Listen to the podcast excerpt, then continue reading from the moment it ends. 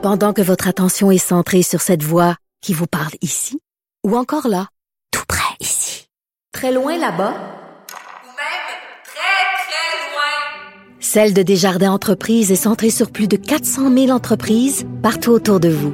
Depuis plus de 120 ans, nos équipes dédiées accompagnent les entrepreneurs d'ici à chaque étape pour qu'ils puissent rester centrés sur ce qui compte, la croissance de leur entreprise.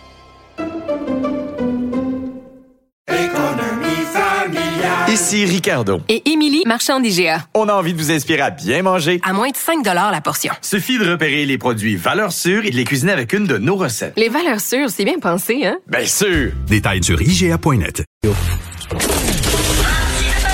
Martino, souvent imité, mais jamais égalé. Vous écoutez Martino, Cube, Cube Radio. Habituellement, lorsqu'on parle de revoir la, la, gestion de nos corps policiers, habituellement, c'est des gens de gauche qui disent ça. Tu sais, défendre de police, par exemple, moins financer la police, moins de policiers dans les rues, davantage de travailleurs sociaux. Ben, habituellement, ça, c'est Québec solidaire, c'est le NPD, tout ça. C'est cette mouvance-là. Or, là, l'Institut économique de Montréal, on s'entend, que l'Institut économique de Montréal, c'est pas de gauche, là on s'entend. Eux autres aussi sont d'accord pour dire qu'il faut revoir la façon dont on finance nos corps policiers. Coudons, sont tous tombés sans tête? On va parler à M. Olivier Rancourt, qui est économiste pour l'Institut économique de Montréal. Bonjour, M. Rancourt. Bonjour, M. Martineau. Alors, l'Institut économique de Montréal devient maintenant euh, un think tank de gauche. Non, c'est pas vraiment le cas. Alors, euh, passé, on, on, a regardé ce qui se passait euh, avec la hausse de la criminalité dans certaines villes comme à Montréal ou à Toronto. Et on a réalisé aussi que les budgets policiers, pendant ce temps-là, augmentaient. Donc, on, sait que on a regardé qu'est-ce qui se passait à l'international. Et une solution qui était sortie, c'était que différentes polices régionales dans le monde avaient intégré des corps de sécurité à la place de certains policiers. Oh là là, c'est ça, OK. Donc, tu vois, des, des, des, des, des camps, des gardiens de sécurité privés à l'intérieur de la police? Oui, exactement. Pour faire quoi, entre autres?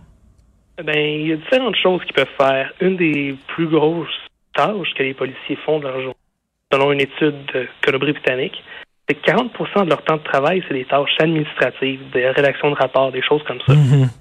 Et un policier au Québec, incluant euh, avantages sociaux, a un salaire médian de 110 000 par année. Un agent de sécurité, ça a un salaire de 49 000 Donc, c'est 40% de temps-là qu'on serait capable de remplacer grosse économie. Et donc, euh, ça, mais ça se fait, ça, ça se fait dans quelle ville, ça? Ça se fait, à, à, entre autres, en Angleterre?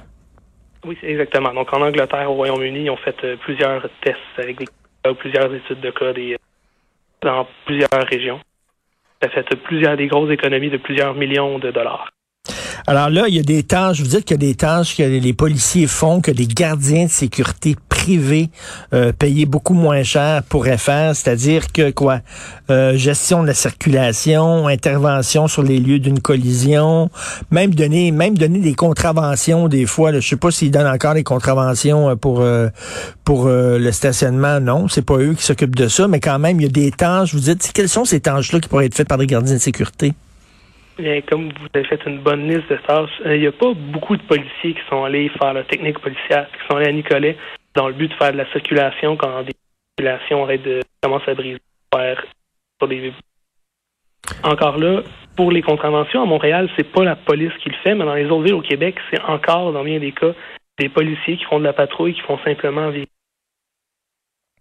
Alors, oui. La, la, gestion de la circulation, on les voit souvent, les policiers dans la rue qui font de la gestion de circulation. Puis effectivement, à chaque fois, je me dis, coudon, là, c'est-tu pour ça que ce gars-là est allé étudier à Nicolette? D'après moi, là, quand il était petit puis il voulait être policier, ce qu'il voulait faire, c'est courir après des bandits, faire en sorte que les gens vivent en sécurité et pas être sur le coin d'une rue puis dire, OK, toi, tu peux passer, toi, t'arrêtes, puis tout ça. C'est pas pour ça qu'il est devenu policier. Puis c'est vrai, euh, dire, pourquoi on prend des policiers pour ça? Exactement. Nous, ce qu'on suggère, c'est que les policiers aillent courir après les bandits, que les jobs comme ça soient faits par des agents de sécurité. Comme ça, les policiers, eux, sont plus heureux dans leur travail, puis les contribuables gagnent au change. Alors, vous dites que 40% du temps de travail des policiers sont, euh, euh, sont affectés à des tâches administratives. D'ailleurs, les policiers s'en plaignent énormément en disant qu'ils ont beaucoup, beaucoup de paperasse à remplir, beaucoup trop. Euh, ils passent 40% de leur temps au bureau euh, à remplir de la paperasse.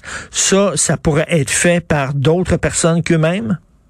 Oui, exactement. Dans bien des cas, c'est des prises de rapport. euh, en cas, par exemple, d'une collision où est-ce qu'il n'y a pas de blessés, ils doivent se pointer, prendre deux déclarations, faire un rapport ensuite. Ce genre de paperasse-là peut être faite par quelqu'un qui n'a pas une formation directement de policier. Et là, il y a des gens de gauche, je disais plutôt, là, qui disent, euh, bon, pour certaines interventions, par exemple, des interventions auprès des toxicomanes, bon, dans le coin du village gay, dans le coin du, euh, du, ici, du parc Émilie Gamelin, tout ça, il y a beaucoup de toxicomanes, beaucoup d'interventions, ça pourrait être fait par des travailleurs sociaux plutôt que par des policiers, euh, disent ces gens-là. Est-ce que vous seriez d'accord avec ce genre d'a- d'arrangement-là?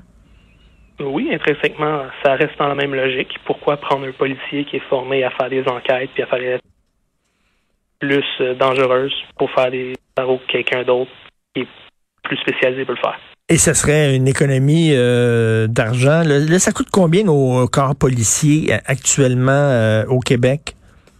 Euh, il y a plusieurs euh, milliards de dollars par année pour tous les corps policiers, donc toutes les villes, plus la Sûreté du Québec qui fait aussi ça. Mais c'est pas seulement, c'est pas seulement pour sauver de l'argent aussi. C'est pour dire que regarde, on, va- on va te retirer de ces tâches-là, là, puis on va te mettre vraiment davantage pour le- la, la vraie job de police, c'est-à-dire la pogner, pogner les bandits. Exactement. Au Royaume-Uni, quand ils ont fait ce qu'on suggère, il y a eu une chute de criminalité de 14 De 14 OK, ben c'est sûr, il y a plus de policiers dans la rue qui font des patrouilles puis qui font moins des affaires euh, un peu de euh, que, d'autres pourraient faire. Mais ça, vous savez c'est quoi là? Quand on dit chaque fois qu'on dit oui, mais il y a certaines tâches qui sont faites par la police qui pourraient être faites par des des entreprises privées. Il y a des gens qui vont coller au plafond en disant bon, on peut pas. Déjà on veut pas laisser rentrer le privé en santé. Imaginez laisser rentrer le privé dans les corps policiers. Ça va hurler. Euh, c'est sûr que ça fait quand même des tensions, mais les résultats sont là ailleurs à l'international. Euh, votre rapport, votre étude que vous avez faite, on peut le voir sur le site Internet de l'Institut économique de Montréal? Exactement.